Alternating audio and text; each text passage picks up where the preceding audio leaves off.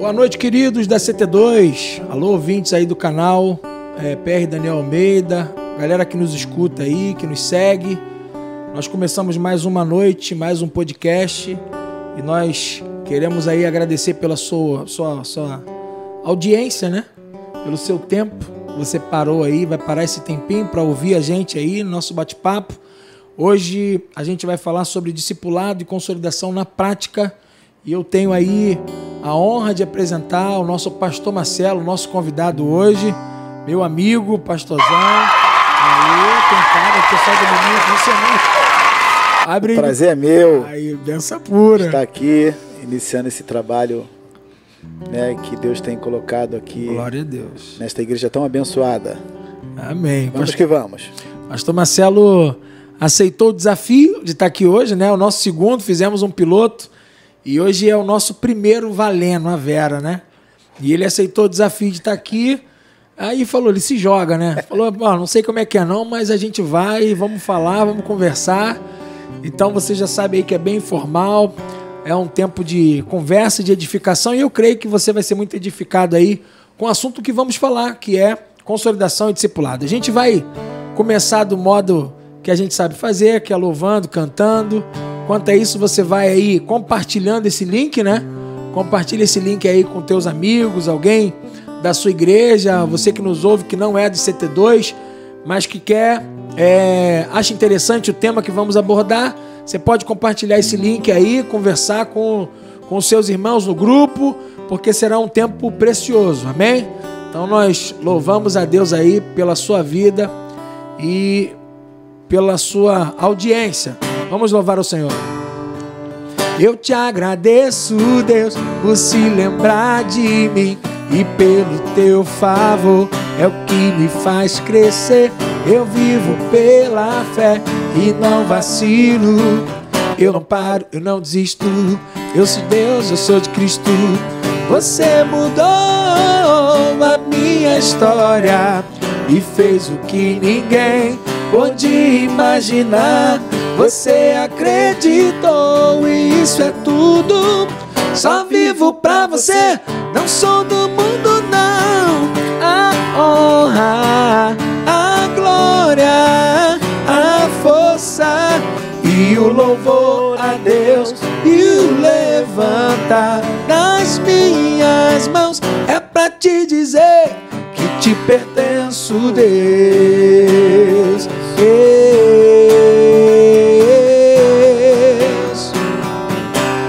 Te agradeço, Deus. Eu te agradeço, Deus, que no deserto não me deixou morrer, não me desanimar. É como aquela mãe que não desiste.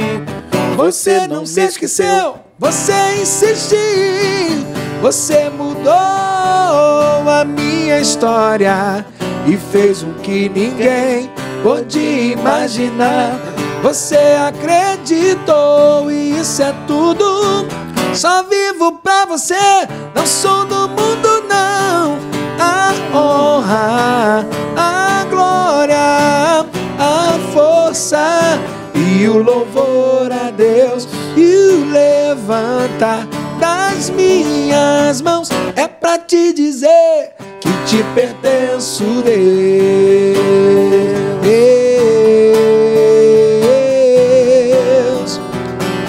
Te pertenço, Deus.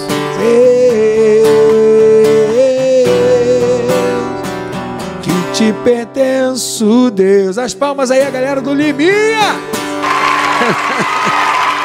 Glória a Deus. Amém. Bom, pessoal, bom, pessoal. A gente.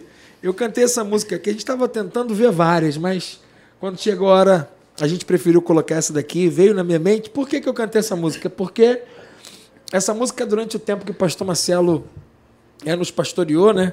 Era uma música que ele costumava cantar muito. Ele cantava muito essa música, muito. E toda vez que eu canto, eu lembro da pessoa do pastor Marcelo. Bom, irmãos, antes da gente começar o nosso bate-papo, quero te apresentar melhor aqui, nosso pastor e amigo. Pastor Marcelo foi meu discipulador durante 14 anos, é alguém que me formou ministerialmente, é um pastor, um amigo, cuidou de mim durante muito tempo, hoje é um intercessor. Ele é casado com a pastora Gláucia e hoje ele está pastoreando o Ministério Discípulos de Cristo, Comunidade Discípulos de Cristo. Isso é aí. isso, pastor? É isso? Isso aí, isso aí. Fica onde? As duas congregações que tem de manhã. Aquela... Estamos provisoriamente ali em São Cristóvão, né? Dá o endereço, terra. na rua São Januário 860, O horário do culto? 10 horas da manhã. Olha aí, ó, 10 horas da manhã, isso de manhã. E quando é à noite? À noite nós tínhamos o trabalho em outro lugar e já não temos Já não mais. tem, só tá de manhã agora, no domingo. Até Olha mês aí. passado. Benção Ficamos pura. em dois lugares, hoje só estamos ali em São E- Cristóvão. Então, Ben, se você quiser conhecer um pouquinho mais, tem também um canal no YouTube aí, né? Que eu já. Eu sempre assisto. Inclusive, se você for lá, você vai me encontrar pregando lá. Esses dias eu estava vendo. Tem uma ministração minha lá também. Benção. Pas- Pastor Marcelo, sempre quando eu escuto de quarta ou de domingo, eles estão colocando lá também no canal e estão sempre alimentando lá o canal. A palavra de Deus é abençoada. Irmãos, é, eu quero aqui hoje conversar e o nosso papo vai ser diferente, né, Marcelo? Porque além de a gente praticar o discipulado, a gente fala de um prisma diferente. Nós somos pastores de uma igreja e a nossa visão acerca da consolidação e do discipulado, ela é diferente, né? Ela é diferente. Há alguns irmãos que estão sendo vivendo a vida da igreja dentro do núcleo eh, da membresia, eh, alguns têm dificuldade de enxergar a consolidação como algo importante. E eu quero começar por aí. O que, que você acha da consolidação? Como é que você vê a consolidação? Qual a importância dela? É, uma experiência que você já tenha tido de alguém que se firmou por causa de uma consolidação bem feita? Primeiro eu quero agradecer a Deus e também pela oportunidade de estar aqui e dizer que foi um prazer caminhar esses 14 anos é, com você, com sua esposa, né, a missionária Jailza, e dizer que eu pude ver o progresso e o quanto foi benéfico o discipulado. Verdade. Nós tínhamos esse trabalho sem a nomenclatura, depois então nós fomos é, estudar e conhecer melhor né, o discipulado e começamos então a entender ainda mais a importância, biblicamente falando, e o resultado está aí. Hoje você já pastoreia esta igreja há seis anos e fruto de um discipulado bem feito, né, com muita integridade de ambas as partes. E eu creio que mais para frente nós vamos falar um pouco sobre isso. Glória Mas falando sobre a sua pergunta, né, a questão da consolidação, a consolidação é muito importante para todo novo convertido, né? É, todo mundo que está em Cristo está porque nasceu em Cristo. O próprio Cristo falou ali para Nicodemos que era necessário nascer da água e do Espírito.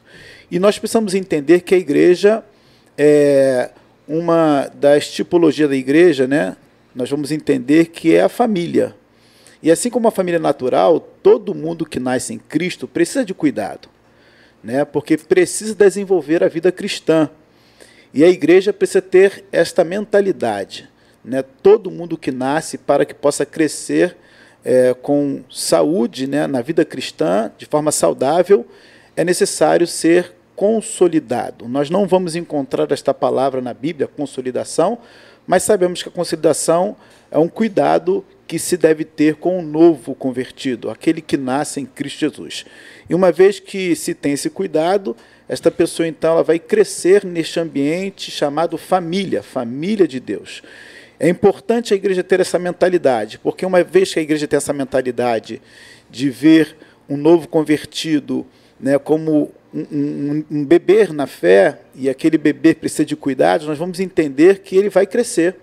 Né, cercado de pessoas mais velhas na fé, geralmente recebe um discipulador, né, que é uma pessoa que vai acompanhar mais de perto, mas assim como uma família que tem pai, tem mãe, tem irmãos mais velhos, né, é, esse novo convertido, ao ser consolidado, ele vai entender o contexto da igreja quando se fala em família, cuidado, nutrição, proteção e direção.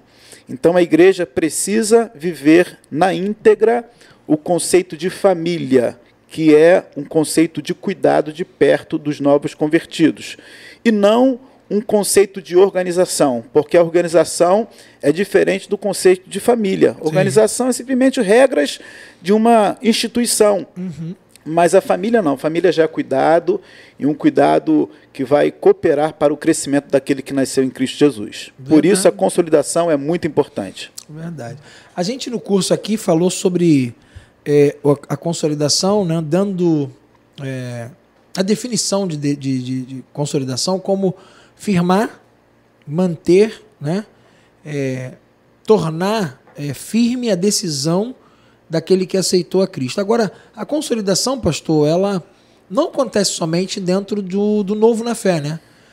A gente, é, dentro na prática, no, na consolidação, na prática, a gente consegue enxergar que a consolidação ela é firmar, integrar pessoas dentro da vida da igreja, envolver dentro do núcleo familiar, é fazer ela se sentir parte do corpo, né? E a gente falou sobre isso aqui no, no, no podcast passado com as meninas. E a gente teve aqui um curso de um mês falando sobre isso aqui, mostrando para os irmãos o que, que é, o que, que Barnabé fez com, com Paulo, né? ainda Saulo, na questão de integrar ele dentro do ministério, dentro da vida da igreja, a dificuldade que ele teve de. a rejeição que ele teve do, como novo crente, muito excesso de vibração, é, chegando e não sendo bem aceito com os irmãos. Então a gente falou sobre essa importância de Barnabé, de ser um Barnabé né, na vida da igreja e tal.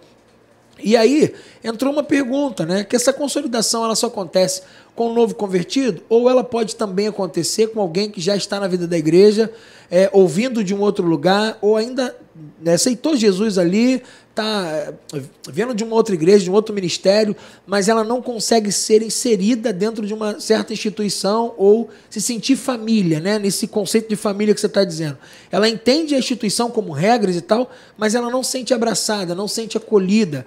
Isso dificulta ela no relacionamento da vida da igreja. A consolidação também serve para alguém, ainda que seja maduro, mas que não consegue receber é, da, da, da, da, igreja, dos irmãos, esse acolhimento, serve também? Pode ser aplicado num crente? Serve, porque o ser humano é um ser social. Né? Então, como ser social, ele precisa sentir é, alguém que pertence àquele lugar que escolheu para viver. Uhum. Né? E esta convivência deve ser facilitada pelos que já estão dentro desta, deste lugar, no caso aqui da igreja. Então, uhum. quem está dentro precisa proporcionar um ambiente agradável para que aqueles que estão chegando possam é, é, encontrar uma facilidade para se integrar. Então é sempre o papel de quem chega. Né? Qualquer lugar que nós chegamos e somos bem recebidos é, e nos sentimos à vontade por conta daqueles que estão presentes, nós nos sentimos então pessoas que estamos agora pertencendo àquele lugar. Então é claro que é visto também para uma pessoa que já, já está em Cristo há algum tempo, né? talvez é, sendo remanejada de um, de um lugar para o outro para congregar, eu vejo também que é muito válido. Como, como ser humano, o ser humano é um ser social, precisa se sentir bem à vontade num lugar que escolheu para congregar. Isso uhum. ajuda e muito, até porque o contexto de igreja como família é abraçar a todos e tratar todos de igual modo, aqueles que já estão e aqueles que estão chegando, de maneira até que é, a igreja possa se preparar né, e, e, e de uma forma é, trazer uma uniformidade, né, de maneira que assim esta é a nossa identidade, né, é, receber a todos e fazer com que todos se sintam à vontade. Uhum. Então essa deve ser a característica da igreja, né, uhum. não só com o novo convertido, mas com todos aqueles que desejam fazer parte é daquele bem, lugar. Bem importante lembrar que uniformidade, né, que unidade, unidade, ela é diferente de uniformidade, né? Sim. Eu acho que quando a gente entra no caminho da uniformidade, às vezes a gente tenta, talvez isso seja um dos inimigos da consolidação. É tentar fazer todo mundo estar no mesmo padrão, dentro do mesmo. É, não, não de pensamento, não de ideal, não de entendimento, não de missão, mas quando a gente, por exemplo, a maioria das, das dificuldades, né, que alguém que já é maduro, que já é evangélico, eu recebi muita gente aqui da Igreja Batista e aí você tem gente que tem costumes diferentes, é, é, tinham comportamentos de cultuar diferente, tinha outra liturgia de culto. E quando chega na vida da igreja, né, tem uma dificuldade imensa. A gente tem aqui, né, o Júnior, Camila, a galera aqui, Marquinhos, que vieram de uma outra igreja e, e a consolidação para eles funcionou na prática de tentar fazer eles se sentirem acolhidos numa igreja que era totalmente diferente, totalmente do que eles estavam acostumados a, a, a, a viver é, se a gente não, não souber respeitar essa, essa diferença, fazer essa diferenciação e tentar to, colocar todo mundo dentro de um mesmo padrão Isso pode ser um inimigo do, do para a consolidação ser bem feita? Sim, quando eu falo uniformidade, eu digo assim, a identidade da igreja, né? Uma igreja, igreja, que abraça, uma igreja receptiva, né? Que começa ali na, na, na atmosfera, né? Aqui a, a nomenclatura de quem está na recepção é atmosfera. Isso. Que começa na atmosfera, mas que vai é, é, é, chegar lá no púlpito daquele que está ministrando, daquele que está cantando, daquele que está pregando, ou seja, dos pastores da igreja. Então, quando eu falo de uniformidade, a identidade. é toda a igreja ter isto é, é, é, bem introduzido, de maneira que a pessoa possa entender que tanto na atmosfera quanto na membresia da igreja e até, o, até no púlpito, são todos que estão realmente com, com esse coração de abraçar. Não de é um ajudar. ministério só, né? Não é um ministério somente, né? Sim, é isso aí tem que toda, ser parte da igreja, né? Toda a igreja. É, existe isso é a essência da igreja também. Isso. Existem algumas questões na vida da igreja que a gente precisa saber que é para toda a igreja, né? Não são ministérios, mas é para toda a igreja. Como o ID é para toda a igreja, Isso. como orar é para toda a igreja, a questão de receber bem deve ser de toda a igreja, porque a igreja também é dada como um corpo, né? E o corpo é formado de membros. Então os membros precisam entender que todos estão dentro de um mesmo corpo. Então eu vejo que a igreja precisa ser uma igreja acolhedora, né? E que entenda bem esse papel de recepcionar e fazer com que as pessoas que estão chegando também se sintam bem, acolhidas. Então, quando eu falo de uniformidade, eu falo de pensar desta forma e não de, de, de, de todo mundo ser né, igual. ou proceder igual. Uhum, uhum, tá certo, isso aí, isso aí é benção. Daí, creio que vai ser muito edificante aí para os irmãos, porque isso é uma, é uma fala que a gente já ouviu, uma das perguntas que foi lançado aqui. Agora, pastor, é, dentro desse contexto de consolidação né, e discipulado, eu perguntei num dos inimigos, é, o que, que o senhor já viu? O que, que pode, o que, que pode, na sua experiência, o que, que pode ser, é, pelo menos três inimigos aí, né? De, da consolidação, né? De uma consolidação bem feita. Três coisas que podem dificultar a consolidação de alguém na vida da igreja. O que, que você você enxerga que pode atrapalhar essa consolidação dos irmãos? Aquele que está firmar esse crente, firmar esse novo, ou, ou até essa ideia da igreja toda, né? de como família, viver isso, não ser um ministério, ser uma missão de toda a igreja. O que, que pode dificultar uma igreja de viver a consolidação, de ser uma igreja acolhedora, de ser uma. O que, que pode dificultar? Bom, a primeira dificuldade que eu vejo é a pessoa que tem um papel de consolidar, né? ou seja, é, ela não consiga entender né, o que, que de fato é a consolidação. E às vezes ela tem dificuldade porque o contexto de igreja que ela foi inserida né, não vivia isso. E no caso aqui, é um trabalho que está sendo é, é, é, ensinado para toda a igreja, né? foi tirado de um ministério isso. e está sendo estendido para toda a igreja. Ampliado. Então, a primeira dificuldade que eu vejo é, é a pessoa não compreender né? Se ela não compreender de fato o que é o discipulado, ela vai ter dificuldade. Ela vai simplesmente ouvir o pastor, ela vai ouvir né, o que está sendo conversado aqui, mas ela vai ter dificuldade, porque ela não entende, entendeu na íntegra. Então é importante ela entender. É importante até nesse processo de, de, de aprendizado, né, ela está caminhando com alguém que já tem essa compreensão melhor, que já viveu isso, talvez até fruto. Sempre tem aquele que é fruto de uma boa consolidação. Uhum. Não, quando eu cheguei fui bem abraçado, fui isso. bem acolhido, fui bem compreendido, porque eu era introvertido, mas contudo quem, quem, quem me consolidou é, teve paciência. Então é muito importante a gente entender né, que a pessoa que vai consolidar isso precisa estar dentro dela, uhum. na íntegra de maneira que facilite a pessoa que está chegando. Eu vejo esse, isso aí como, como primeiro inimigo, né? né? Quando a pessoa não compreende como fazer a consolidação. Uma outra questão é, é, é quando a pessoa não consegue ser perseverante. Porque quando encontra alguém introvertido, que traz e trabalho, que dá trabalho? A pessoa introvertida por diversos motivos. Às vezes ela já é, é, é próprio da pessoa, né? Às vezes ela já se decepcionou no contexto de igreja, entende? Se decepcionou porque uma vez ela confiou, abriu sua vida e permitiu que alguém pudesse se aproximar e conhecê-la me melhor. E, e talvez a pessoa possa ter se decepcionado, mas quem está no papel de consolidar precisa entender que nem é, que, que as pessoas não são todas iguais, as pessoas uhum. são diferentes. Então, a outra dificuldade que eu vejo é quem está no papel de consolidar precisa ser perseverante. Uhum. Precisa ter discernimento do Espírito Santo para entender, senão a pessoa desiste facilmente. Né? Já ouvimos muito isso. Pastor, não dá para mim, pastor, essa pessoa é, é complicada, essa pessoa não se abre. Então fica difícil levar a consolidação adiante. Então eu vejo isso aí como o segundo inimigo, né? Que possa atrapalhar na consolidação. Tem tantos outros tem muitos, situações tem muitos, né? que podem atrapalhar, mas, mas essas, duas são as que mais são, aparece, né? São as duas que mais aparecem. Gente difícil que mais tem na igreja. Mais tem na igreja. A gente, a gente lembra agora de Ananias, né? Que já conhecia a história de, de Saulo. Sim. E quando foi chamado para ir lá falar com ele. Não vou. Não vou de jeito nenhum. Esse cara não merece minha atenção, meu tempo, não vou. Isso não. acontece no contexto de igreja, por quê?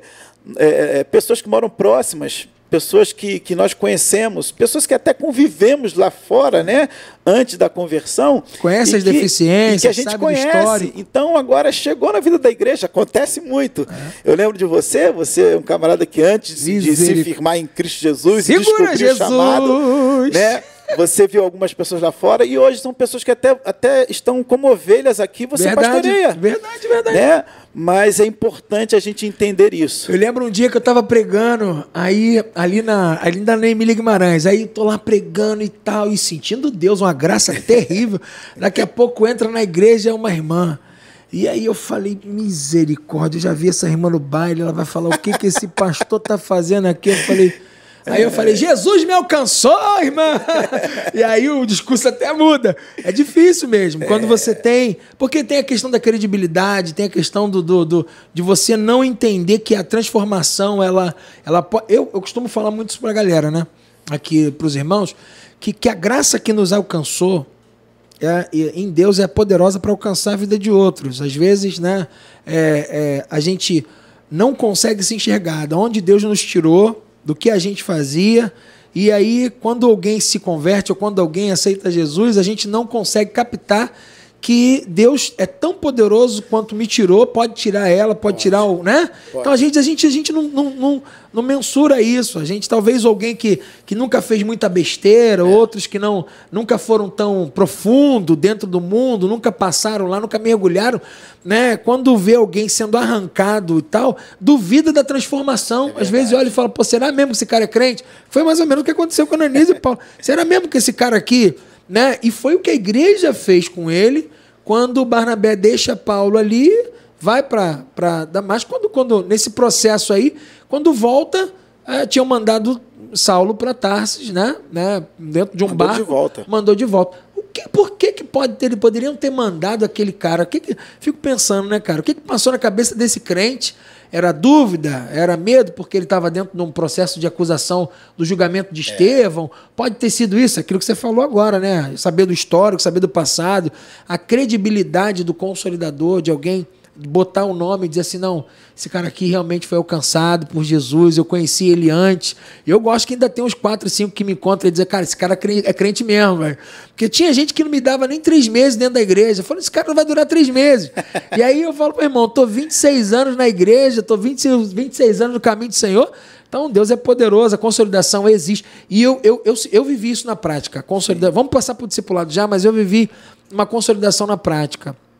Esses dias eu, eu nem tinha dado esse testemunho no curso, mas esses dias eu estava falando sobre isso com as meninas e eu lembrei.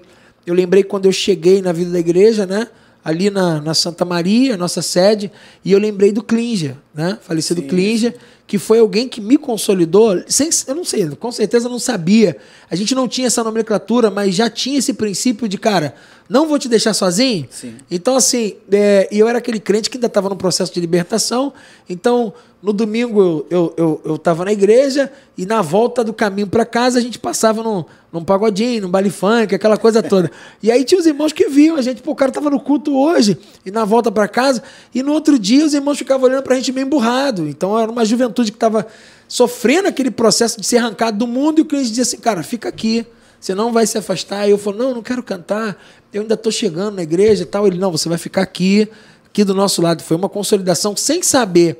Mas se ele não tivesse insistido em mim, eu não estaria né, conseguido é, receber a, o processo de tratamento que veio depois. Bom, então já fica aí para você entendimento que a consolidação é importante na vida da igreja e a gente vai passar agora para o discipulado. Por quê, irmãos? Porque eu particularmente não acredito que um discipulado, é, um, um, um discípulo, para ser formado, ser bem sucedido, ele não passe por uma consolidação bem feita. Eu acredito muito que essa consolidação ela gera empatia, ela gera tudo isso que vai ser ferramenta necessária para o discipulado, porque essa resistência do, do, do diferente, do quem pensa diferente, da pessoa difícil, se o sujeito não é bem consolidado, se ele não é bem compreendido, se ele não recebe insistência, tudo aquilo que foi gerado nele, ele também vai reproduzir isso no discipulado.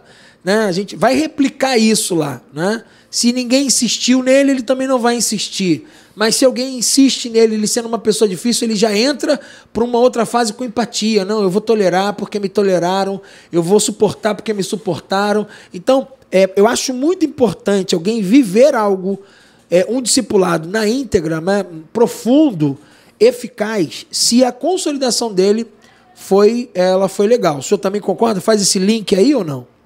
Acha que é possível alguém ser discipulado, mesmo que não tenha tido uma consolidação bem feita e tal? Eu, eu acredito que sim. Acredito que sim. É importante a consolidação, né? mas quando a gente olha para o discipulado né, bíblico, a gente vai encontrar hum. algumas pessoas que foram discipuladas e que é, o tempo da consolidação não foi um tempo tão não agradável. Foi uma... Uhum. Né? Até porque é, o discipulado, a gente precisa entender que não é, não é um modismo. Né? Uhum. Parece que o discipulado é um modismo do momento, mas quando a gente encontra, a gente vai buscar a palavra discípulo na Bíblia, só no Novo Testamento são mais de 220 vezes uhum. que aparece. Então, assim, é bíblico, o discipulado é bíblico, né, o discipulado deve ser despertado na pessoa, a importância dela conhecer a Cristo e seguir a tudo aquilo que Cristo deixou, porque Sim. é um mandamento. Então, assim, eu acredito que pode haver né, a falha na consolidação, mas o discipulado, uma vez despertado na pessoa, corrige isso. Ela pode né, levar isso adiante e se submeter a tudo aquilo que tem sido ensinado para ela. Não, concordo. Entendeu? É, a minha, minha, na minha dificuldade talvez seja no, no repassar. Por exemplo, eu acho que alguém que não. É, se houve alguma deficiência no meu insistir, por exemplo, a gente vê muito aqui, né? As falas das pessoas que estão. Que desistem das outras. É, é, é, essa. Bom, quando eu quis, eu vim. Né? Então, tipo, ah, pastor, não vou insistir porque quando ela quiser, se ela quisesse de verdade, ela estava aqui. E aí eu falo, mas e você? Não, comigo foi assim, ninguém ficou me insistindo, não. Quando eu quis, eu, eu, eu, eu tava no fundo do poço, eu lembrei que tinha igreja e eu vim. Então, ou seja, porque ela não teve, ela não tem empatia do outro, ela não consegue suportar ou tolerar ou entender que aquela pessoa que está nova na fé, ela é uma criança ainda que não tem aquela o discernimento de entender o que é bom para ela, né? A gente fala muito sobre isso. É alguém novo na fé que não sabe que é importante estar no culto, que é importante ler a Bíblia, que ainda precisa de ter alguém para bater, para. Então, eu não digo que o discipulado não flua. Eu digo que a hora de replicar isso na vida de outra pessoa tem um pouco mais de dificuldade.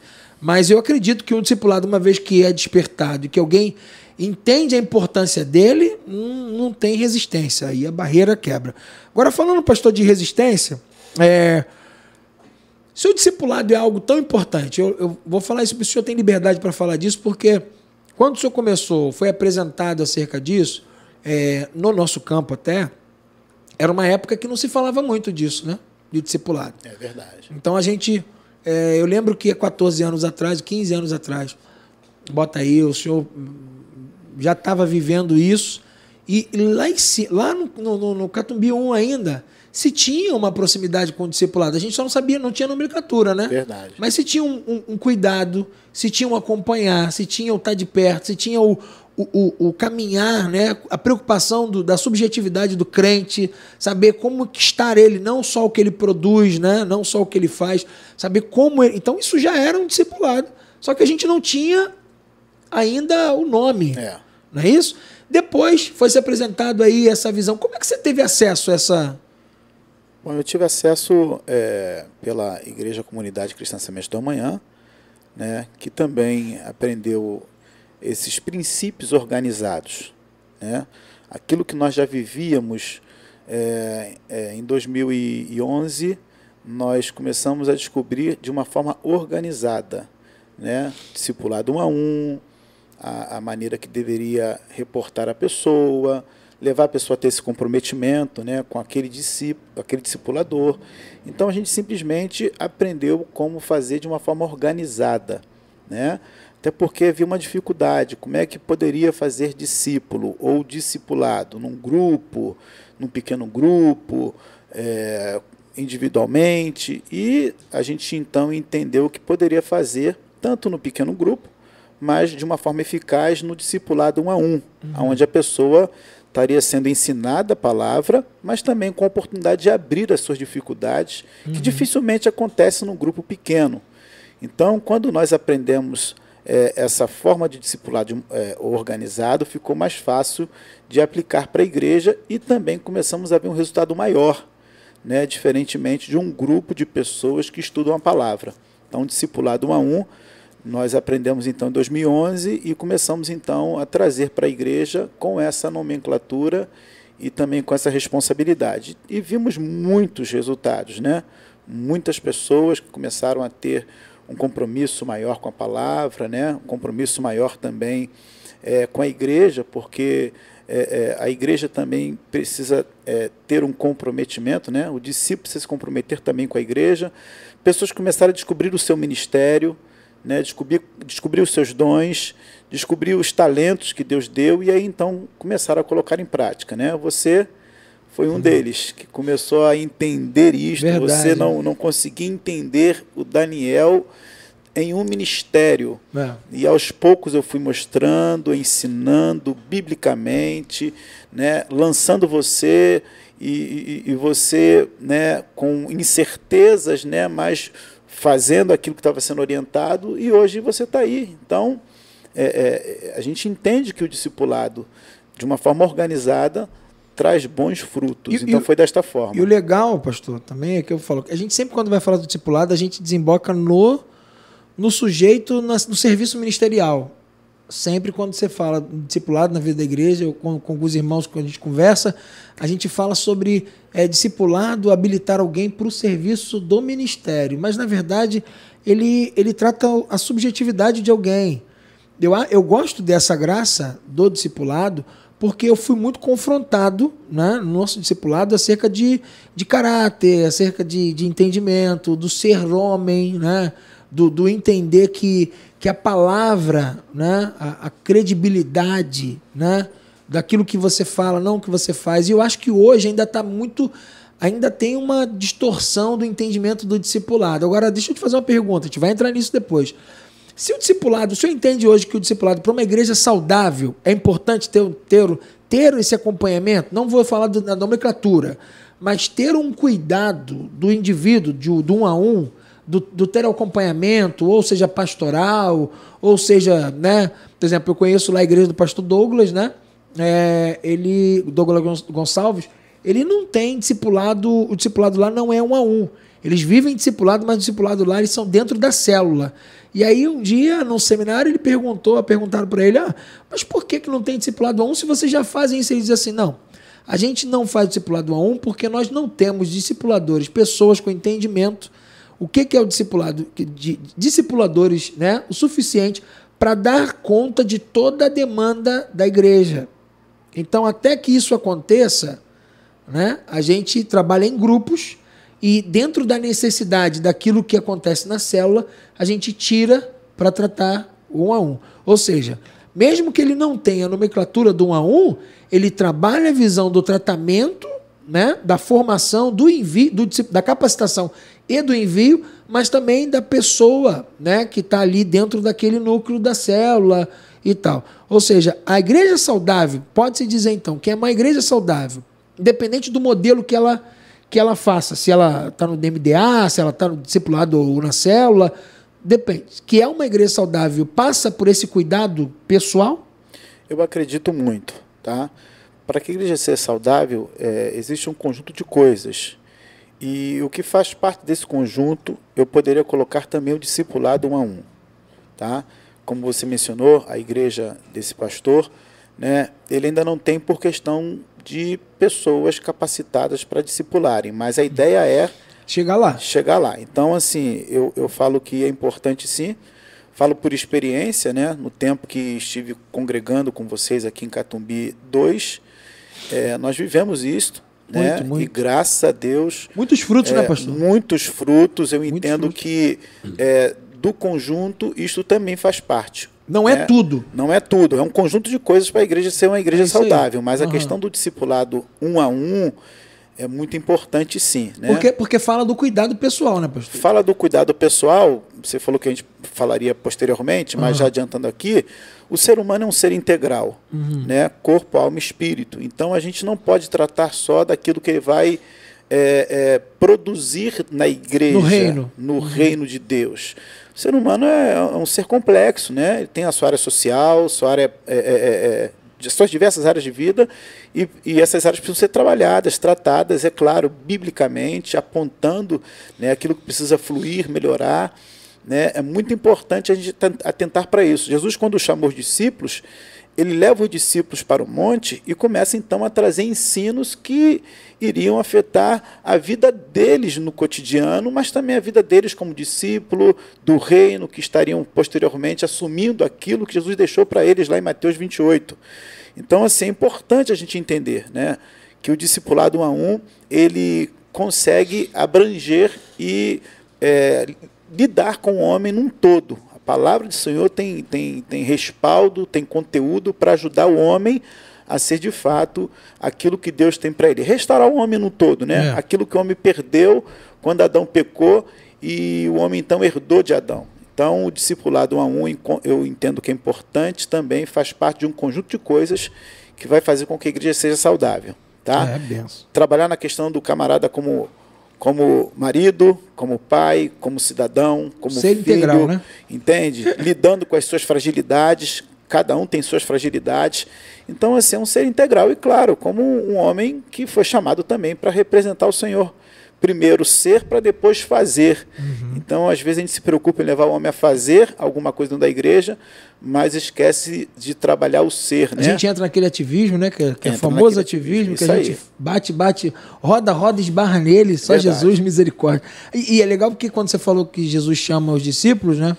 É, e, e isso é um caminho e um tempo, porque quando Jesus estava andando com Pedro, a fala de Jesus, olha, Pedro, quando você se converter, você não está entendendo hoje. Converter. Ou seja, diz assim, cara, tu está andando comigo, mas tu ainda não é um discípulo, não. Tu, tu ainda está numa fase de, um, de uma preparação Verdade. aí. Para ser chamado discípulo, você tem características que você precisa alcançar, né?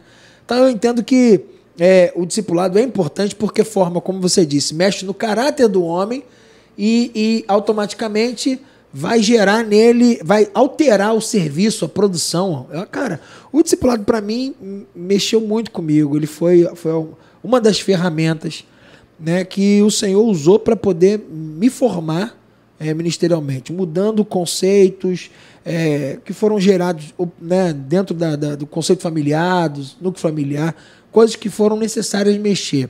Agora, pastor, é, que é um ponto que a gente fala muito aqui. Tem uma pergunta que alguém disse assim: bom, o discipulado, pode-se dizer que o, o que está em Mateus 28 lá, né? É, esse id, fazer discípulo, ele, é, ele tá, não está limitado a um grupo de pessoas. Isso é para todos, correto? Para todos. Isso é para homens, mulheres, velhos. Faz parte da grande comissão, né? Isso aí faz parte da comissão da igreja, da missão da igreja, correto? Sim. Agora, é, embora seja um chamado para todos, Pode-se dizer que todos são discípulos? Qual é a diferença do discípulo e do seguidor? E como é que a gente identifica esse sujeito no meio da massa? Boa pergunta. Boa pergunta. A palavra discípulo significa aprendiz. Uhum. Né? E é claro, aprendiz é aquele que está ali com o coração sedento para receber e reproduzir o que recebeu. Né? E o seguidor é aquele que tem interesse em apenas nas coisas que quem está dando né, está ali oferecendo. Então, assim, é, é, muito importante diferenciar uma coisa da outra. Né? Então, é, evidências de um discípulo, ele tem fome, ele tem sede, ele quer aprender, né? ele corresponde tudo aquilo que está sendo ensinado. Então, esse é um discípulo que tem realmente evidências, né?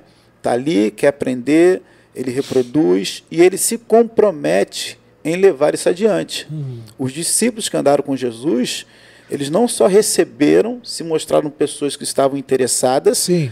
né? E isso tudo dentro de um processo de três anos e meio, mas a Bíblia fala que depois que eles então entendem, eles então reproduzem aquilo que haviam recebido de Cristo. Então, evidências de um discípulo é aquele que tem fome e sede do que está sendo colocado né, para ele, que no nosso caso aqui é o ensinamento bíblico, né, reproduzir a vida de Cristo na vida dessa pessoa e o quanto ele se compromete com aquilo que ele tem recebido. A gente consegue ver isso na Bíblia. A gente consegue ver isso na Bíblia, né? Quando, quando na primeira multiplicação dos pães, né? Você vê que Jesus faz a multiplicação dos pães. Sim. Na segunda, a galera seguindo. Sim. chamada ali de discípulos, mas quando Jesus olha. É, sabe, eu, eu costumo sempre falar isso, que que a minha visão de quando Jesus via uma multidão era sempre dar um, um, um, um, aperto, né? um toque de realidade. Parece que Jesus olha assim meio pelo retrovisor e fala: tem uma coisa errada, tem muita gente andando aí com a gente. Essa galera está com um entendimento errado do que, que é discipulado, do que, que é ser um discípulo. E aí Jesus para e fala para eles: vem cá, estão atrás de quê hoje? Ah, é pão, estamos com fome. E o discurso muda, dizendo: olha, hoje não tem pão, vocês estão atrás do pão que merece, eu sou o pão vivo que desceu do céu. E aí a igreja vai embora, o povo decide ir embora. Ali, de cara, foi a multidão que estava atrás de coisas, correto? Então Sim. a gente pode é, botar aí, nominar essa galera que foi embora, gente que estava que tava seguindo, mas não era discípulos, estavam atrás de necessidade. interesse, né? Interesse naquilo que Jesus poderia dar. E, assim, é, é importante essa colocação, né? Esse texto que você trouxe agora, essa história, porque nós, como pastores, precisamos também parar um tempo e avaliar aqueles que estão caminhando conosco. E? Precisamos apertar. avaliar. Vai apertar, vai apertar. Precisamos avaliar. apertar. É o nosso papel avaliar, sabe? É, de fato, quem realmente tem interesse de aprender, que tem é, é, é correspondido. Ai, é ai, muito ai. importante a gente analisar. A Bíblia fala lá em Atos capítulo 19 que Paulo, é, quando chegou em Éfeso, ele começou ali a pregar a palavra, pessoas foram batizadas é, e ele ficou ali por um tempo ensinando a palavra é, parece que do, três meses, e depois desses três meses, apenas 12 se interessaram em continuar estudando a palavra. Meu Deus. Os demais que lá estavam começaram a criticar do caminho, e o caminho está em C maiúsculo, que é Jesus. Eles estavam reclamando né, de Jesus. Paulo, então, deixa aqueles que estavam reclamando, pega os doze com ele e fica ali por três anos estudando a palavra se não me engano, dois ou três anos. Então, assim, Paulo também, em algum momento, ele teve que parar e analisar, de fato, o povo que estava andando com ele. Então, nós, como pastores, muitas das vezes, precisamos analisar isto, sabe? E não é, não é uma forma de excluir quem não queira, mas é, é entender, de fato, em quem nós estamos investindo. Entende? Pior Senão que... a gente acaba se cansando com aqueles que não querem, aqueles que não, não se submetem. Aí já é discipulado na prática mesmo. Isso aí que você está falando já é discipulado na prática. Por quê? Porque quem está. É, quando você para né, e faz essa avaliação, é, quando você entende que aqueles que não estão é, abertos para esse investimento e você. Des... Porque Jesus fez isso, né, cara? O, o movimento de Jesus foi esse. Ele ora o macro e ele entende que, cara, não, eu preciso é, chacoalhar isso aí porque o discipulado tem um preço. Aí você vê Lucas 14, 25. Sim. Jesus entra naquele discurso lá dizendo: olha, quem não aborrecer pai, mãe, não é isso? Sim. Papagaio, periquito, mulher, irmão, pá, não pode ser meu discípulo. Quando essa fala acontece, e o tema lá do, do, do texto diz que é o, o preço do discipulado.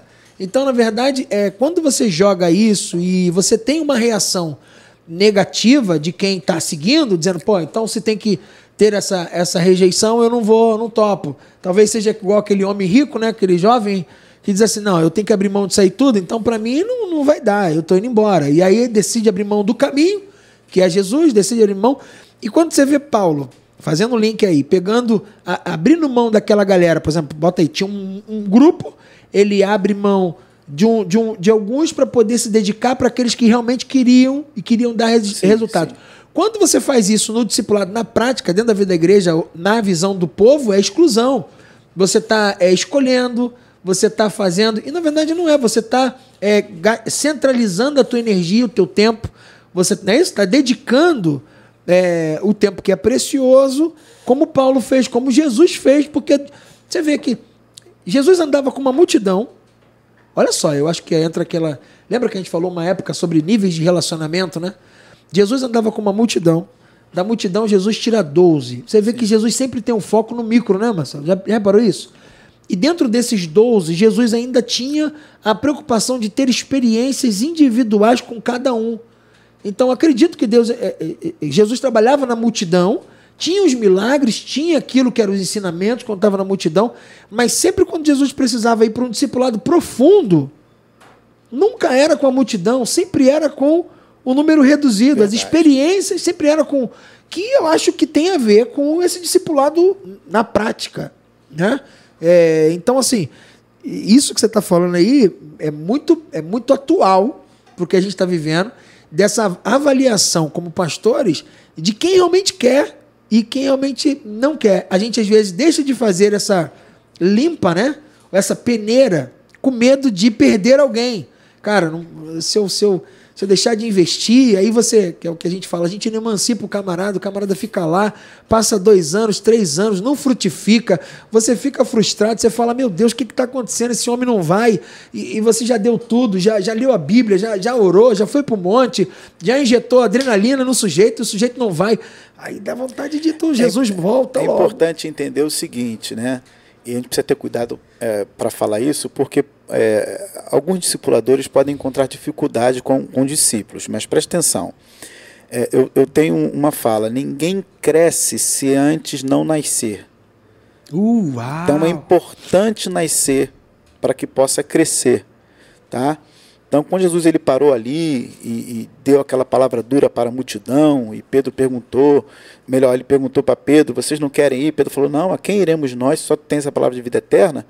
Na verdade, Jesus ele estava é, é, é, tratando né, com aquelas pessoas que estavam apenas querendo ou buscando ali algo que, que tinha de interesse, né? Mas a gente precisa entender o seguinte: é, é importante a gente diferenciar aqueles que realmente é, não querem um compromisso uhum. com aqueles que têm dificuldade. Hum. Entendeu? Uhum. Porque são três, três erros que eu vejo na vida de um discipulador. Primeiro, se achar melhor do que o discípulo. Eita! Segunda coisa, é, olhar para o discípulo pera, pera, e achar que é seu discípulo. Ó, vai anotando aí, vai anotando aí a galera que tá? vai ouvir isso. Precisa anotar isso aí. Dá para fazer. Eu vou pregar isso aí durante um mês depois, tá?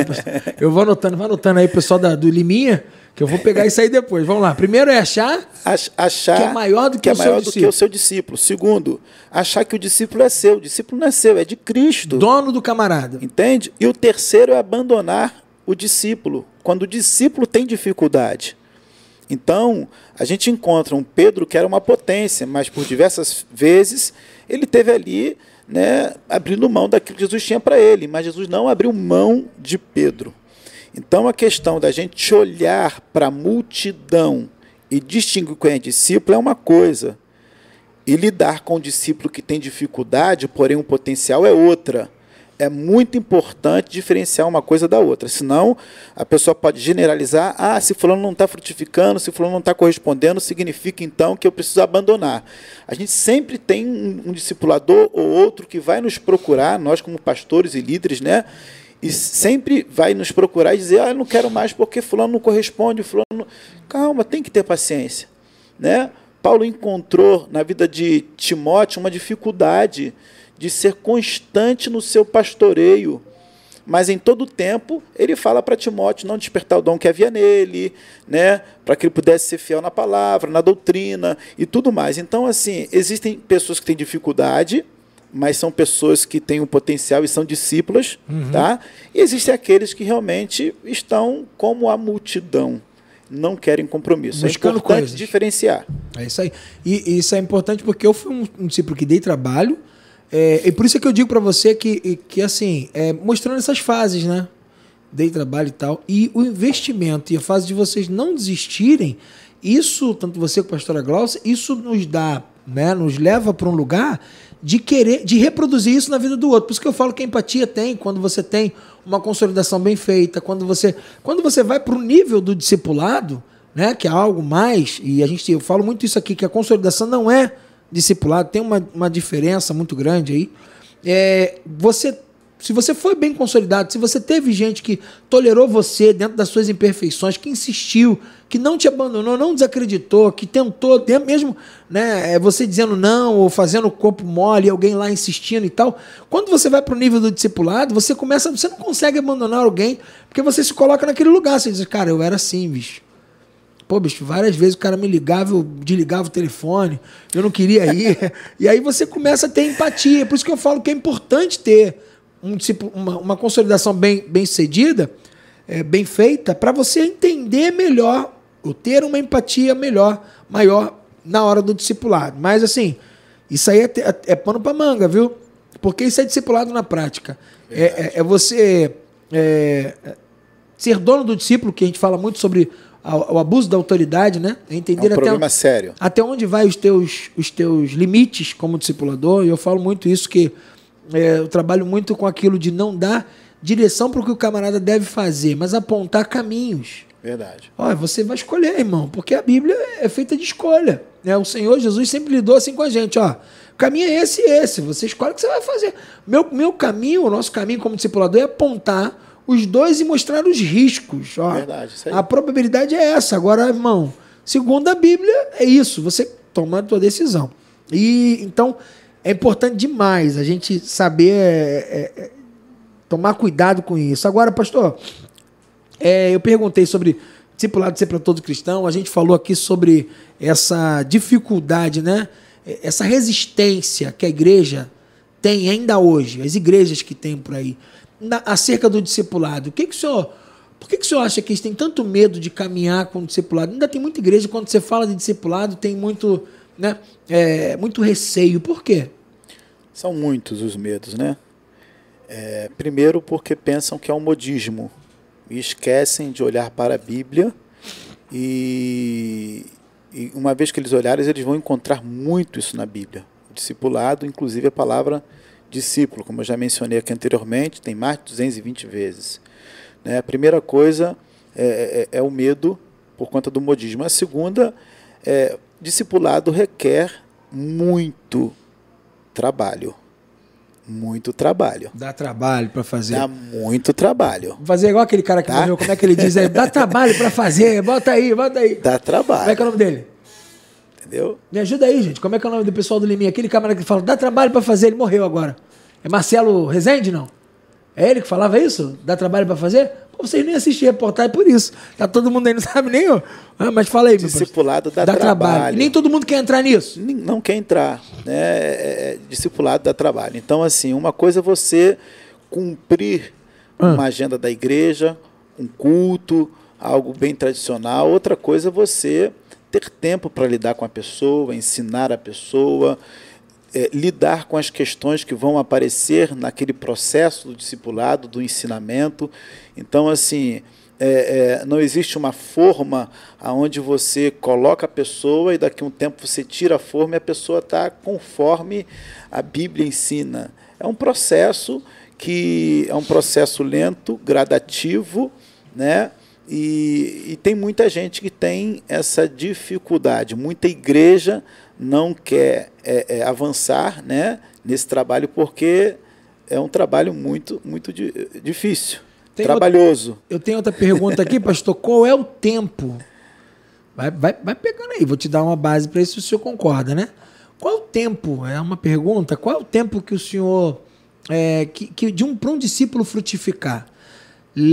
A base que a gente tem aí é aquele texto de, de Jesus falando sobre a parábola do, da vinha, né? Quando ele diz que vai até a figueira, quer dizer, e ele encontra lá que não tem fruto. E aí ele pede para o viticultor né, cortar.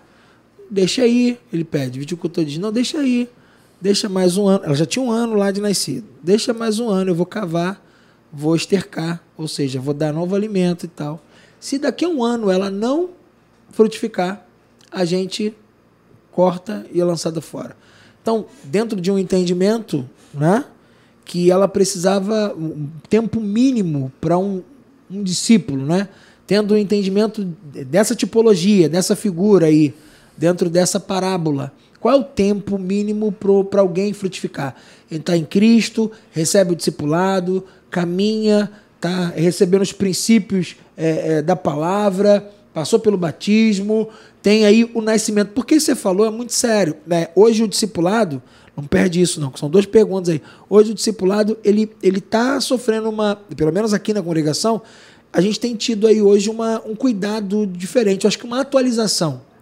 Eu lembro de uma época em que a gente entrou, a pessoa aceitava Jesus e ela ganhava o discipulador. Hoje não. Hoje a gente faz três gabinetes antes. Hoje tem gente que está na vida da igreja há um ano e ainda não ganhou o discipulador. Porque, na verdade, é, é você explicou bem, para ter um crescimento precisa nascer. E nem todo mundo nasceu de novo. Então, como é que você vai tratar de discipulado com alguém que não tem mente de discípulo? Como é que você vai falar de gerar um caráter de Cristo em alguém, de alguém que nem nasceu, né? Que ainda nem renunciou, que ainda não morreu para o mundo de fato. Eu acho que isso aí é dá para pano para manga isso aí, né? Não é, não é? Ah, vamos lá. É, para ser um discípulo tem que nascer, né? Então, se a pessoa não nasceu, ela não está com o coração aberto para receber o ensino, para se submeter àquilo que está sendo ensinado. Então, assim, é importante a pessoa nascer para que ela possa crescer, né? E a outra pergunta que você fez, é, me lembra, por favor? a outra pergunta que você fez, o tempo para que a pessoa possa, possa frutificar. frutificar. Eu, particularmente, não, não, eu não teria como dizer, né, e nem na Bíblia também encontra-se um tempo para a pessoa frutificar. Isso depende muito da terra, uhum. ou seja, do coração. Do coração. Ou como é seja, é da tá entrega do sujeito. Né? É, como é que está o coração? É, a Bíblia fala daquela parábola né, da, da semente, né, e a semente que é a palavra, junto com a terra que é o coração. Então depende do coração da pessoa, o quanto a pessoa está aberta, disposta né, a renunciar, porque o evangelho é renúncia. Né, viver uma vida de discípulo é viver uma vida renunciando aquilo que, que fazia e que não, não, não compactua mais com a palavra, né, não tem mais como viver por conta de estar andando em Cristo. Então depende muito do Mas coração, não, depende não tá muito. Um, não é uma parada do... muito amarradinha, não, porque olha só, é, se o coração não está é, aberto, não houve renúncia de certas coisas, correto? Não certas coisas, não tem renúncia. E para ser discípulo, é, Jesus disse que para ser tem que renunciar, negar, tomar a cruz e seguir Ele. Então olha só, olha que doideira. Como é que alguém é, então o camarada está na vida da igreja, é, ele ele ele está dentro do João 15. É, ele está em Cristo, mas Cristo não está nele. Porque olha só o processo do João 15 lá, né? Se você estiver em mim e a minha palavra estiver em vós, vós darão muitos frutos. Olha só. Então, Jesus está dizendo, cara, não tem como, é batata. Se você estiver em mim, a palavra que estiver sendo ministrada entrar em você, você tiver contato com ela, não tem como você não frutificar.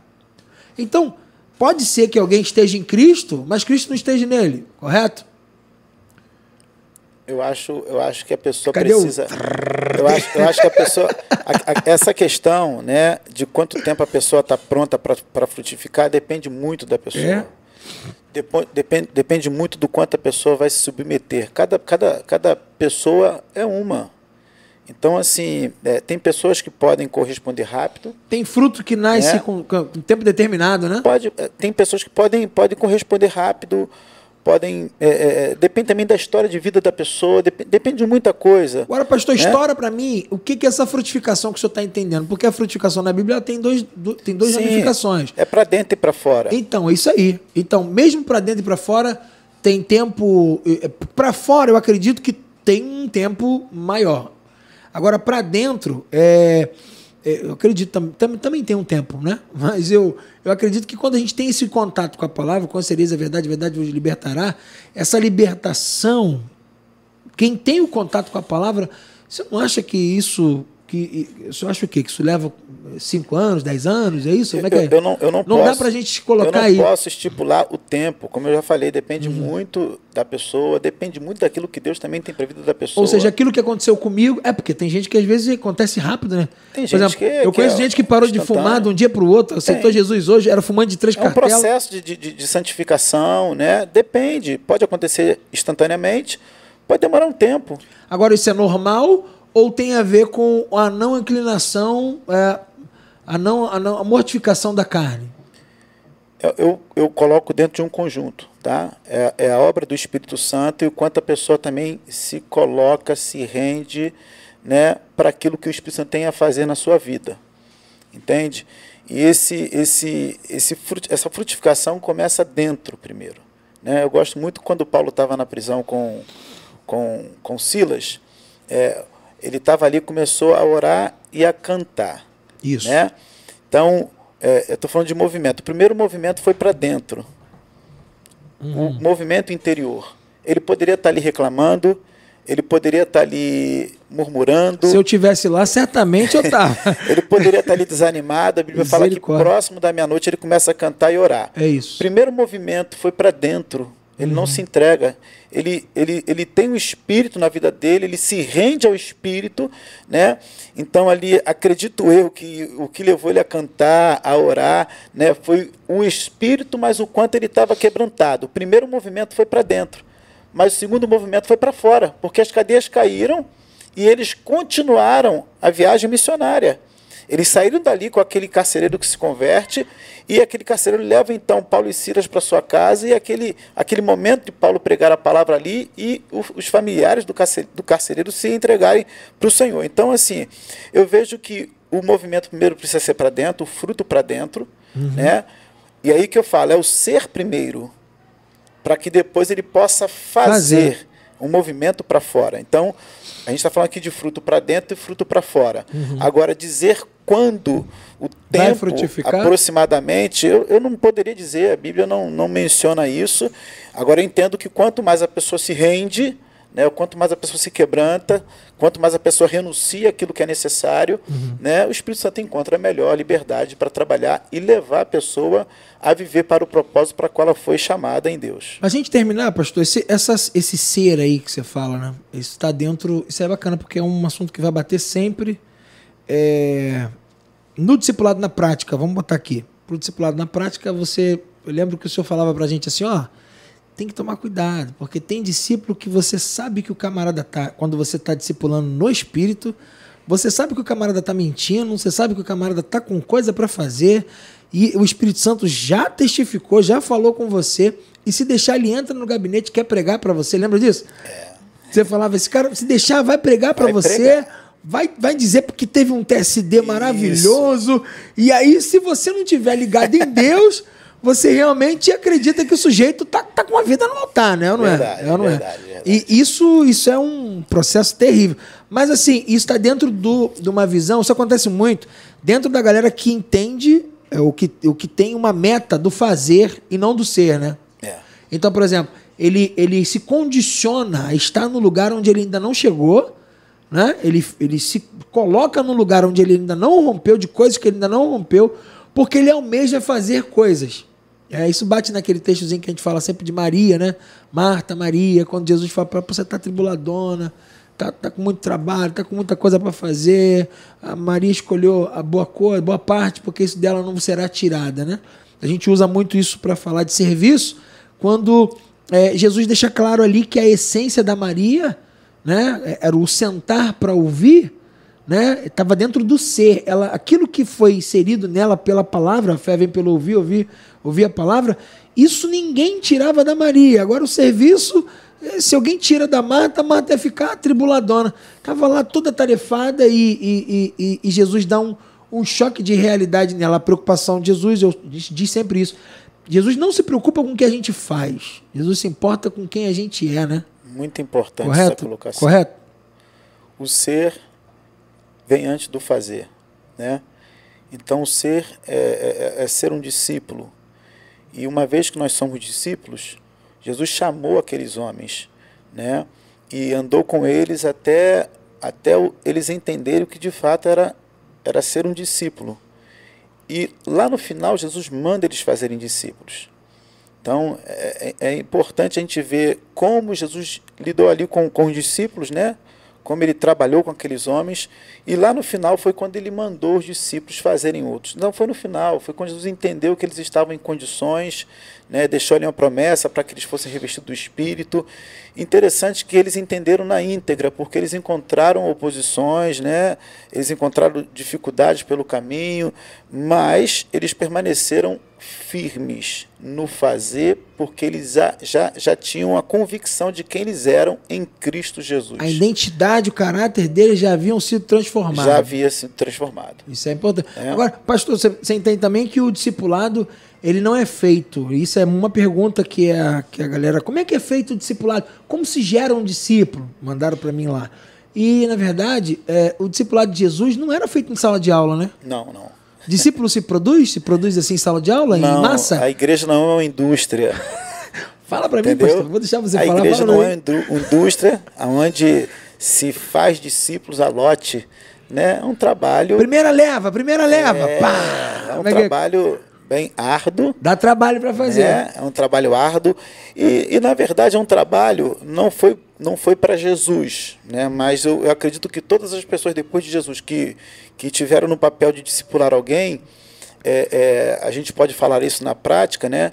é um trabalho é, com a via de mão dupla, porque ao mesmo tempo que você está discipulando alguém, existe alguma coisa que também está sendo trabalhada na vida do discipulador. Eita, sabe? Muito bom. Por muitas das vezes eu estive te discipulando e aprendendo muita coisa com você. Uhum. Primeiro, como eu não deveria fazer daquilo que estava sendo visto, né, na pessoa que eu estava discipulando e como eu também precisava avançar em conselhos e orientações que estavam sendo ensinadas. Porque eh, tem muita coisa que a gente já avançou uhum. e tem outras que a gente ainda está no processo. Então, eu entendo e vejo que o discipulado é sempre é uma via de mão dupla. É claro, a pessoa do, do discipulador é uma pessoa mais madura, né, uma pessoa mais experiente na palavra, com Deus, tem muita coisa para ensinar o mais novo, Sim. o discípulo, mas assim, eu vejo sempre como uma via de mão dupla. Existe um provérbio que diz que o ferro afia outro ferro. É? Né? Então, assim, se eu tenho uma responsabilidade, eu estou falando agora no contexto de pai, né, de ensinar a minha filha de 16 anos, eu aprendo muito com ela. A Isabelle me ensina muito, então é minha primeira discípula. Então, ao mesmo tempo que eu forneço muito aprendizado para ela, ela também me ensina muito. Né? Então, assim, eu consigo ver que o discipulado é uma via de mão dupla. É importante é sempre a gente olhar para o discípulo e ver que estamos aprendendo alguma coisa. É Isso bate naquilo que você falou, né? Que às vezes o discipulador acha que é maior. Maior. E aí não tem nada para aprender. É verdade. Né? É difícil. Isso em todas as áreas, em todos os aspectos. Às vezes você vê alguém. Tem muita. Pastores, às vezes, que não dão credibilidade para a gente que sobe no altar que não tem um, uma fala boa e às vezes deixa de receber. Deixa. É, deixa o coração já fecha, é, aquele preconceito, é, né? exatamente. Falando, não, o camarada não tem muito, não, não, é tão intelectual, não lê tanto quanto eu. E aí, às vezes, Deus usa na simplicidade, deixa de receber, a igreja toda se abençoada, o cara não sai porque entendeu que era alguém menor. Né? É. E Deus usa, não adianta que Deus use. Então, discipulado é uma via de mão dupla. Via de mão dupla, nós estamos dentro do corpo. E não Paulo é... fala que o corpo tem membros e todos os membros e não é produzido Todos no lote, né, pastor? Não, não é no lote. Isso aí eu quero frisar bem, viu, gente? Porque é um tem uma galera. Árduo. Às vezes tem uma galera que me chama, pastor, dá para vir aqui dar o curso de discipulado, formar discipuladores, como se alguém fosse feito de um dia para o outro. Quanto tempo que você. Não, me dá três, três dias lá. Três dias de, de, de, de curso, o senhor consegue levantar uma equipe de líderes lá? Eu falei, pô, irmão, eu andei com um cara há 14 anos, cara. Eu tô aprendendo até hoje. Até hoje eu sou discipulado. O cara quer que eu vá lá na igreja dele e dá três dias de curso intensivo. E ainda diz que é intensivo. Só tem que chegar lá às 8 da manhã. A gente prepara café, almoço e o lanchinho da tarde. Ou seja, eu vou preparar um lote de discípulos, gente que entende que o discipulado é um conjunto de, de regras, né? E o discipulado de Jesus foi totalmente diferente. Como é que Jesus fez o discípulo? Andando. Vem comigo, negão andando. Larga, vem comigo. Orando. Orando né? junto. É, levando os discípulos para orar. Às vezes só três, né? Pedro, Paulo, perdão, Pedro, Tiago e João lá no, no, monte. E é legal esse, esse, esse, eu falei sobre esse nível de relacionamento, é. né? Jesus estava com uma massa, depois do, da massa ele tira 12, de 12 ele tira 3, de 3 ele tirou João. O, Então são, são níveis de relacionamento no discipulado, isso também tem. Isso é uma, uma, uma, uma das matérias que eu gosto muito de falar nisso, que discipulado tem, tem aquele discípulo que a gente olha e fala, cara, esse cara aqui vai ser aquele que eu vou injetar, é aquele que eu vou pai dar dentro de todos, aí ele vai ficar aí, e eu acho que isso é, isso é benéfico. Eu estou preparando uma galera aí, pastor, e eu creio que vai dar muito fruto. Danielzinho é um. Eu creio que. Não, não é, Daniel? Amém? Pegou? Amém, pegou. Isso aí. A galera aqui, irmão, a galera tá ligada. tem que ficar ligado. É, você tem que pegar. É, é, é, o discipulador precisa ter esse olhar, né, pastor? De descobrir, de ver, ainda que ninguém veja. Esses dias eu estava conversando com o senhor, cheguei em casa, até falei para a Jane, eu falei, cara, eu preciso melhorar o meu olhar. Porque às, às vezes a gente a gente tá lidando no discipulado e, e o discípulo às vezes não conseguiu se enxergar no ministério. Você vê que ele tem uma boa palavra, você vê que ele tem ele tem chamada, você vê que o camarada é de oração, é de intercessão. Você consegue identificar, mas ele ainda não identificou. Né? E aí, quando você fala assim, pô, cara, tem chamada nisso, ele fala, não, eu? Duvido. E aí, aquele dia que a gente estava conversando, você falou, não, mas você não se via. E de fato, você falava para mim, cara, olha, pega o violão, vai ministrar. E eu dizia o quê? Não. Isso não é minha praia. É minha praia. Tá doido? Isso não é minha praia. Cara, vai estudar a palavra, vai para você pregar que não, não, esse negócio de pregar não é comigo. E aí a gente tem essa dificuldade de se olhar, né? Não, tem sim, tem sim. Tem muita gente com essa dificuldade, né? Porque na verdade isso traz um certo espanto, né? porque você começa a ver quem está ali na frente, achando que é uma pessoa melhor do que você, então você fica espantado, você fica realmente com esse receio. Só que assim é o papel do, do, do, do discipulador, né? É, é, é, trabalhar o homem integral. Então não posso só lidar com o discípulo ensinando a palavra, como ele ser um, homem de Deus, como ele ser um bom pai, como ele ser um bom esposo, como ele orar, como ele ler a Bíblia, mas eu preciso apontar aquilo que ele tem é, ministerialmente falando. Então, assim, Paulo trabalhou muito isso na vida de Timóteo. Timóteo tinha essas dificuldades, tinha um chamado, né? toda a criação dele foi, foi uma criação boa, né? pela sua avó, pela sua mãe. Desperto Paulo, dom. E Paulo teve que depois injetar isso nele. Ele já estava como pastor ali, e Paulo teve que injetar na vida de Timóteo isso. Então, assim, é, é importante né? a pessoa do discipulador ter esta, esse discernimento, né? é, das pessoas que, que, que ele está discipulando e entender. Né? É, tem coisas que você precisa trabalhar é, é para todos, mas existem situações na vida de um discípulo que precisa ser específico. Então, na sua vida, é, né, eu, eu lidei em diversas áreas, tive que lidar com você em diversas áreas. Uhum. Né? Mas, assim, especificamente, é, é, e eu vou falar porque estou diferenciando de outras pessoas que eu discipulei, sim, foi sim. a questão ministerial. Isso. E está aí hoje, você é um pastor, né, que Deus tem prosperado por conta de, de a gente entender isso, né, apostar e muitas das vezes você não não acreditando. Ver o que eu não via, né? É, você não acreditava, mas ao mesmo tempo você tinha fé, hum. né? É, fé que eu digo assim, acreditava naquilo que estava sendo uhum. mostrado, né? E a experiência, a sua experiência, quando você começava a experimentar aquilo que estava sendo é, chamava é, chamado dentro. a você fazer, você começou a entender que era possível. Verdade. Né? Então é um papel que cabe ao discipulador, mas cabe também ao discípulo andar por fé. Andar por fé. Entendeu? Eu não, nunca andei por aqui. A história de Eliseu né? e Elias, entendeu? É, Elias estava levando Eliseu a andar em lugares que ele não tinha andado. E Eliseu ficou tão entusiasmado que pediu porção dobrada. Né? E a gente vai ver que são histórias semelhantes, mas nós vamos perceber que Eliseu, em determinadas questões, ele fez muitas coisas mais do que, do que Elias. Então, assim. É... Está dentro daquilo que Jesus disse, que os discípulos fariam obras. Sim, sim. É, essa é a ideia, né? É projetar mesmo. Quero Projetar para coisas quero maiores. Quero que você avance, quero é que você. Aí. Isso é o discipulado na prática, na verdade. Então, é você então. pegar alguém e dizer, cara, eu quero que você vá além do que eu fui, além. é isso aqui. É isso aí. Elias despertou isso em Eliseu, e interessante que foi uma vez só que Elias esteve com Eliseu. Foi lá, né, chamou ele, Eliseu abriu mão de tudo e começou a seguir Elias. Elias falava em determinados momentos: Para onde eu vou você não pode ir, fique aqui. Mas Eliseu ele tinha interesse. Viva o Senhor, né? eu estou onde o Senhor foi, eu vou. Então, a todo momento conversando com, com Elias e foi até até o final, quando Caraca. Elias foi tomado. Então é importante é o papel do discipulador, despertar isso na vida do discípulo, mas o papel do discípulo também de se interessar, mesmo não tendo ainda experiência. Procure ter no tempo que tem de caminhar com o seu discipulador. Uau, aproveitar. Entendeu? Aproveita o, o, o máximo. Eu falo com a galera que eu estou trabalhando hoje. Gente, domingo mesmo eu estive pregando. Falei, queridos, é, eu peguei lá 2 Coríntios capítulo 12, versículo 18, que diz que é Cristo que dá à igreja né, aquele membro. É, é, perdão, é Deus que coloca cada membro dentro do corpo. Está lá em 1 Coríntios capítulo 12, versículo 18. É Deus que coloca cada membro dentro do corpo. E eu falei, irmãos, se Deus me trouxe para cá nesse tempo, eu quero estar aqui.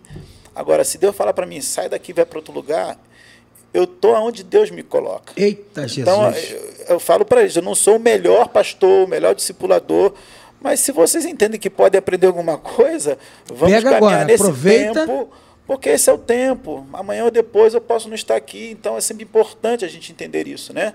A oportunidade que a gente tem de aprender, de caminhar, porque o reino de Deus é assim. É, é o reino de Deus ele é muito dinâmico. Não né? é estético, a gente né? pode estar aqui hoje e amanhã a gente pode estar em outro lugar. Então o que, que eu posso aprender hoje? Eliseu se interessou, foi até o fim com Elias, aprendeu tudo que tinha que aprender e depois teve um bom legado também, levando adiante aquilo que Uau. recebeu de Elias. Pastor, se o senhor tivesse que dar um conselho hoje para os discipuladores, hoje os novos aí, é, um conselho de veterano, um conselho de experiência, um conselho de cabelo branco, Que um conselho de isso. maturidade. A gente precisa parar para ouvir, né, cara? Pô, um conselho hoje para essa nova galera que está sendo formada aí, que está trabalhando, que tem muita sede. Eu tenho falado muito aqui, né? Ah, Eu tenho tentado, que é algo que o senhor colocou no meu coração, que é, que é luz na mente né? e fogo no coração. Eu acho que hoje a liderança e um discipulador, para ser completo, ele precisa ter isso. Ele precisa ter o intelectual, que é a luz na mente, a revelação, mas ele precisa ter esse coração aí, cara, ardendo. A gente tem uma galera hoje difícil de, de ter paixão por vidas, de, de ter trabalho, de se envolver. Eu vivi uma época que o senhor tinha que me desligar. Não, para, sossega. Hoje eu tenho uma galera que eu preciso botar na tomada o tempo todo. Então, pô, qual é a diferença? Qual é o conselho que você tem aí? Gente que às vezes está perdendo a oportunidade né, de aprender. Verdade. Eu lembro que, cara, eu lembro muito disso que você falava, cara, olha, faz hoje, vai- aproveita enquanto é amistoso. aproveita enquanto é amistoso, Verdade, cara, verdade. porque quando chegar no Joga Vera, tu vai dar ruim. E aí eu lembro quando eu fui pra Caxias, Aproveita enquanto está na sombra. eu- isso aí. Quando tiver que fazer sombra, Cara, esse, é- isso foi muito forte. Aproveita quando, era- quando chegou na hora que eu tava em Caxias, só com violão eu olhava e eu falava, meu Deus, e agora? Agora eu tenho que cantar, eu tenho que ministrar. Pô, podia ter treinado isso lá. Podia ter aprendido isso lá atrás. Aí eu vou aprender agora no momento que é para botar na prática, né? Que era para mim estar ali já é, entendendo o que estava fazendo. Acabei retardando o processo de aprendizado porque me acovardei ou porque não aprendi o tempo que estava ali do lado para aprender. Graças a Deus, Deus na misericórdia me deu mais um tempo quando voltei de Caxias para que eu pudesse me aperfeiçoar, né? aprender mais. Mas nem todo mundo tem esse tempo, essa oportunidade às vezes passa, perde Verdade. a oportunidade. Qual conselho o senhor dá para essa galera hoje para a gente terminar aí? o conselho que eu dou, primeiro, vida com Deus. Ai, Vida toma. com Deus, oração, palavra, porque a nossa maior inspiração ela vem de Deus, né? É essa vontade de Deus que o homem é, seja é, restaurado na sua imagem e semelhança. Então, assim, ter vida com Deus é prioridade, né? Ter fogo no coração, tá? A outra coisa, é, a pessoa precisa é, ser um aliado, né, do seu pastor. O que, que Deus tem falado com o meu pastor? está convergindo com a palavra, está convergindo, é isso que a Bíblia fala, o pastor está falando, está falando o que está na palavra, né? Está havendo testificação no meu coração. Então, assim, é, tá alinhado com a liderança da sua igreja, tá? Caminhando junto e assim, trabalhando, porque tem o tempo do trabalho, que é a semeadura, e tem o tempo da colheita. A colheita virá, tá? Então, assim, a Bíblia é bem clara: aquilo que o homem plantar, ele vai colher. Então, se hoje é o tempo né, de, de arregaçar as mangas e trabalhar, no determinado tempo nós veremos o fruto desse trabalho. Uau. Mais cedo ou mais tarde. Então, assim, é, é trabalhar, não adianta. Tá? O reino de Deus é assim: a gente precisa trabalhar, trabalhar, trabalhar. tá? E o fruto ele vai vir. E uma vez que o fruto vier, o fruto vai vir e vai permanecer. Então, é o conselho que eu deixo, né? É tempo de trabalhar, tá? Não ser uma igreja, é, é, é uma igreja que fique apenas buscando é, é um modelo para ser. Um modelo é bíblico, né? E se a Bíblia fala que o discipulado é algo que Jesus fez e deixou como ordenança, tá? Ele deixou ali na, na grande comissão o id e fazer discípulo, é isso que a Bíblia fala? Então é isso que eu quero fazer, eu quero ser um discipulador. O interessante é que a gente vê tantos desafios nesse processo do discipulado, né? Só que a gente não pode esquecer que no finalzinho das palavras, Jesus ele falou: Eis que estarei convosco todos os dias. E eu deixo aqui para esses irmãos que estão agora nesse desafio de discipular, né? esses novos discipuladores, Nunca esqueça, nunca esqueça que Jesus sempre estará com vocês. No tempo difícil, no tempo do discípulo que está dando trabalho, mas no tempo também que o discípulo começar a frutificar. Não foi por conta de você, foi apesar de você. Opa. Deus apenas te usou para que você pudesse ser bênção na vida desta pessoa. Glória e no tempo que ela frutificar, levante a mão para o céu e agradeça a Deus porque é Ele que tem estado com você e na vida desse discípulo. Ele está com vocês todos os dias. Então, Aleluia. isso se torna mais assim, é, é, é, a gente fica mais leve, né? Se torna mais leve, porque às vezes a gente acha que é o nosso trabalho, que é o trabalho braçal, que é tudo nosso. Não, Deus só nos usa como instrumento, mas Ele disse que estaria conosco todos os dias. E se a gente não confiar nisso, a gente vai se, se arrebentar pelo ah, caminho. Ah, se arrebenta. Tá? São muitos conselhos, mas são esses que eu deixo aqui para essa galera aí, que eu creio que no tempo Benção, certo pastor. vai Benção. frutificar para a glória e honra do Senhor Benção Jesus. Benção pura. Alô, pessoal. Bom, foi mais um podcast aí. Hoje é um pouco mais longo, né? Batemos quanto tempo hoje? Quanto tempo hoje? Uma hora e vinte e um, porque aqui tem café no bullying, irmão. Vou te falar, hein? E eu, eu, eu não, não vou nem terminar com música, não. Tô pedindo pra cantar. Falei, não, não vou terminar com música. Não, vamos cantar, vamos cantar com música. Porque, pô, é o pastor Marcelo, né, irmão? Que isso. Pô, é o pastor Marcelo que tá aqui. Aí, quer, quer que tu toque, não, pastor? Não. Aí tá brincando, né? Falei, é abusar demais. Eu, eu topei vir, mas não vou pra tanto. Vai pra ele. Vai pra ele. Eu até topo vir, irmãos. Olha, eu tô felizão. Obrigado, pastor Marcelo, pela, eu que agradeço. pela presença muito aí. Muito bom estar aqui com vocês. Pô, muito legal tocar essa ideia, porque de fato a gente lembra de coisas, né? a gente, coisa, vai, né? a gente vai lembrando de coisas. Irmãos, a gente não, não entrou em nada previsto. Eu falei para ele, ó, vem, a gente vai falar sobre consolidação discipulado e deixa a coisa fluir uma conversa. Mas assim, se a gente fosse entrar mesmo para para a temática do, do, na prática, eu acho que dá para a gente fazer aí uns três blocos só de discipulado na prática. Como? É, a gente não falou sobre isso aqui, eu queria até arrancar isso de você na próxima, você está devendo.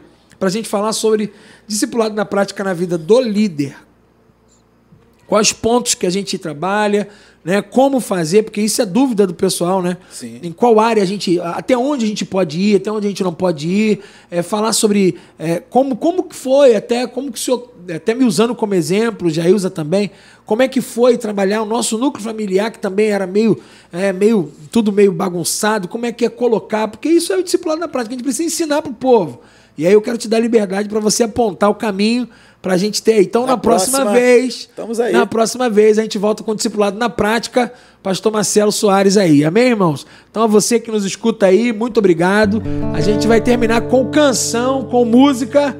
E que música? Pô, se tivesse ao vivo, a gente pedia música, né? Aí não tem música. Qual música? Vamos lá, pastor. Vamos matar a saudade aí. Vamos lá. Fica à vontade aí. Pô, pastor, me ajuda. Não, fica à vontade. me ajuda. Eu também tô na pregação, eu também não lembro mais de música que eu toco, mas quando eu, eu junto assim, vamos lá, vou deixar para vocês. Vai, me ajuda com uma música. Então vamos lá.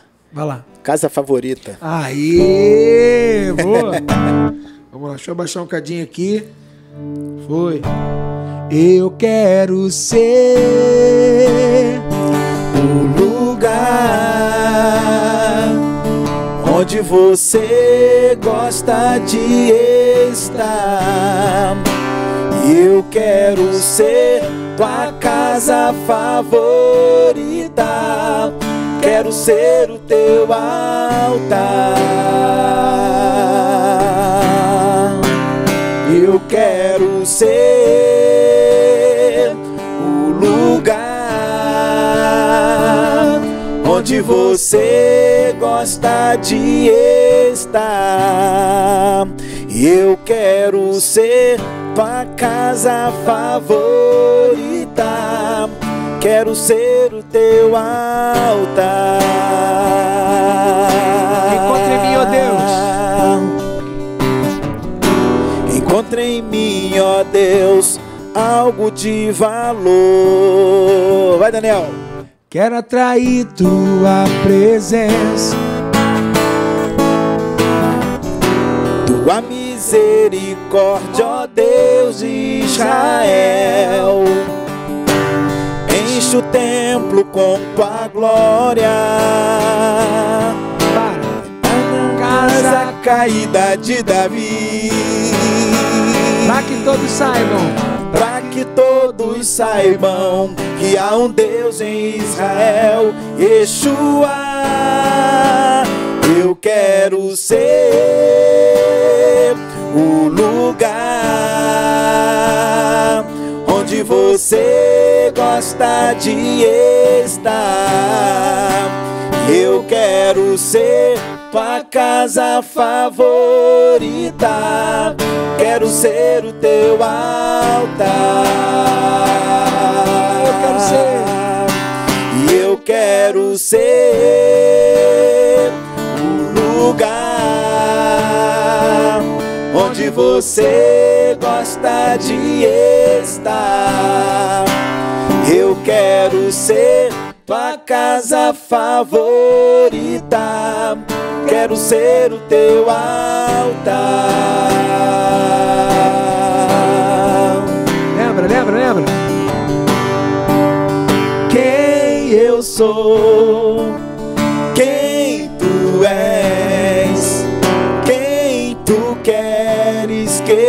seja. Quem eu sou, quem tu és, quem tu queres que eu seja. É isso aí, povo de Deus. Deus abençoe. Quinta-feira que vem, oito e meia da noite. Quinta-feira que vem, na semana que vem, nós voltaremos no horário normal. Quinta-feira, oito e meia, a gente vai fazer ao vivo. Que Deus te abençoe. Fica na paz. Eu quero ser o